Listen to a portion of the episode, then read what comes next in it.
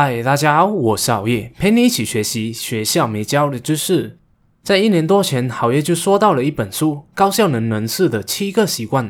我认为，对于想要改变自己、迈向积极人生的人，这是必读的一本书。今年好夜在重翻了这本书后，决定在这边给大家更清楚的诠释其中的重点。如有追踪好月频道的小 A 们都知道，我是出生在一个非常贫穷的家庭。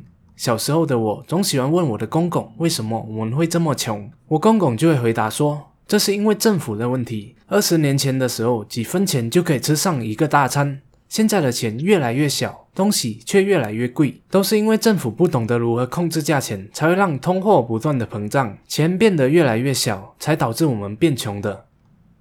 那时候我听了，感觉还蛮有道理的，可是想了一想。诶，不对呀！如果照着公公这样的说法，那不就没有富人了吗？可是我对面家的婆婆依然还是很有钱哦。于是我便跑去了对面家，去问了那个婆婆这样的问题：为什么通货膨胀让我们的家变穷了，你们的家依然还是那么有钱？结果那位婆婆给我的回答就是：因为通货膨胀的时候，我们努力的去赚更多的钱，而你的公公就整天在那边抱怨东抱怨西，坐以待毙，当然是会变穷啦。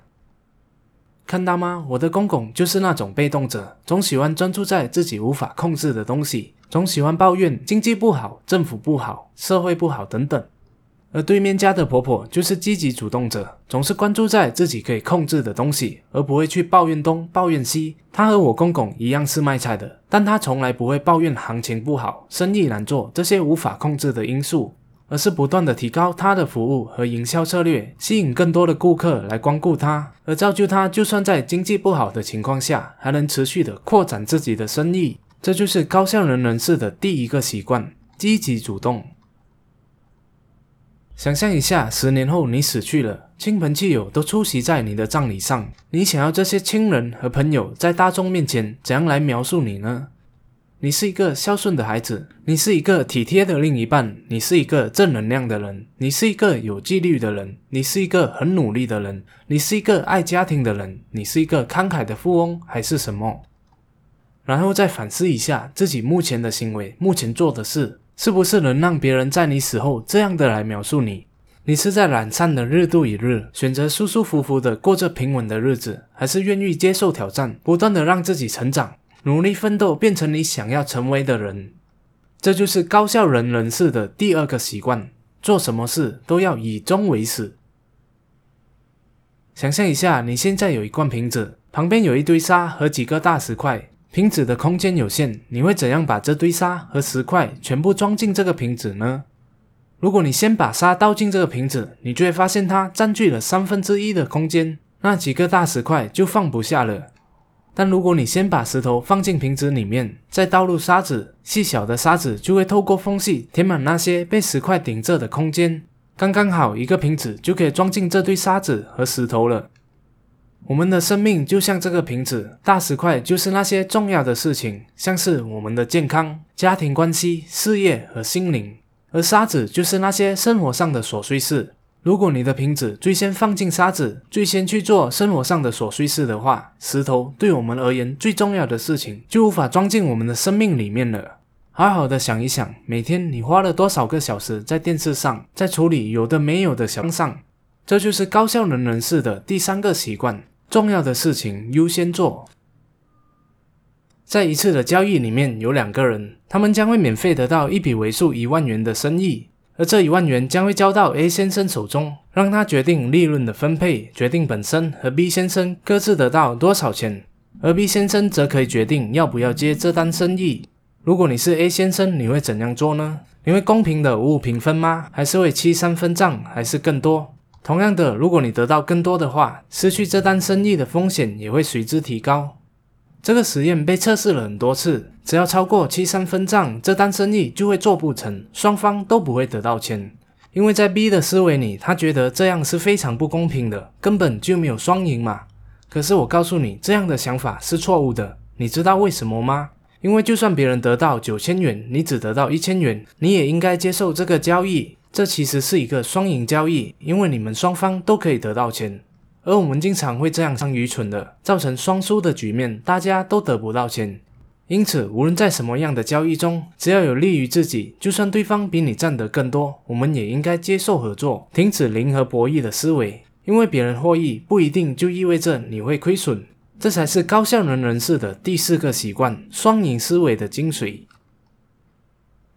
在好业的每一个影片后面，我都会邀请看我影片的人来订阅我的频道、点赞和分享，但你从来不会听到我说。我非常的努力在做影片，每天都花了很多的时间和精力在经营好业频道，请你一定要订阅我、点赞和帮我分享。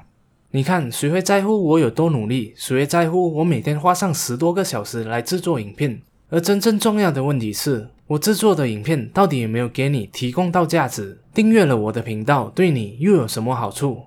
这就是高效能人士的第五个习惯，也就是我经营好业频道的原则：知彼解己。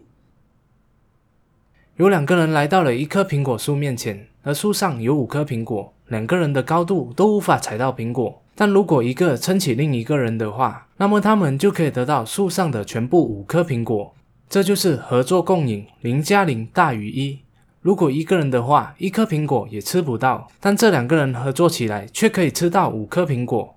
所以，我们应该经常搜索各种合作机会的可能性。这就是高效能人士的第六个习惯。合作共赢。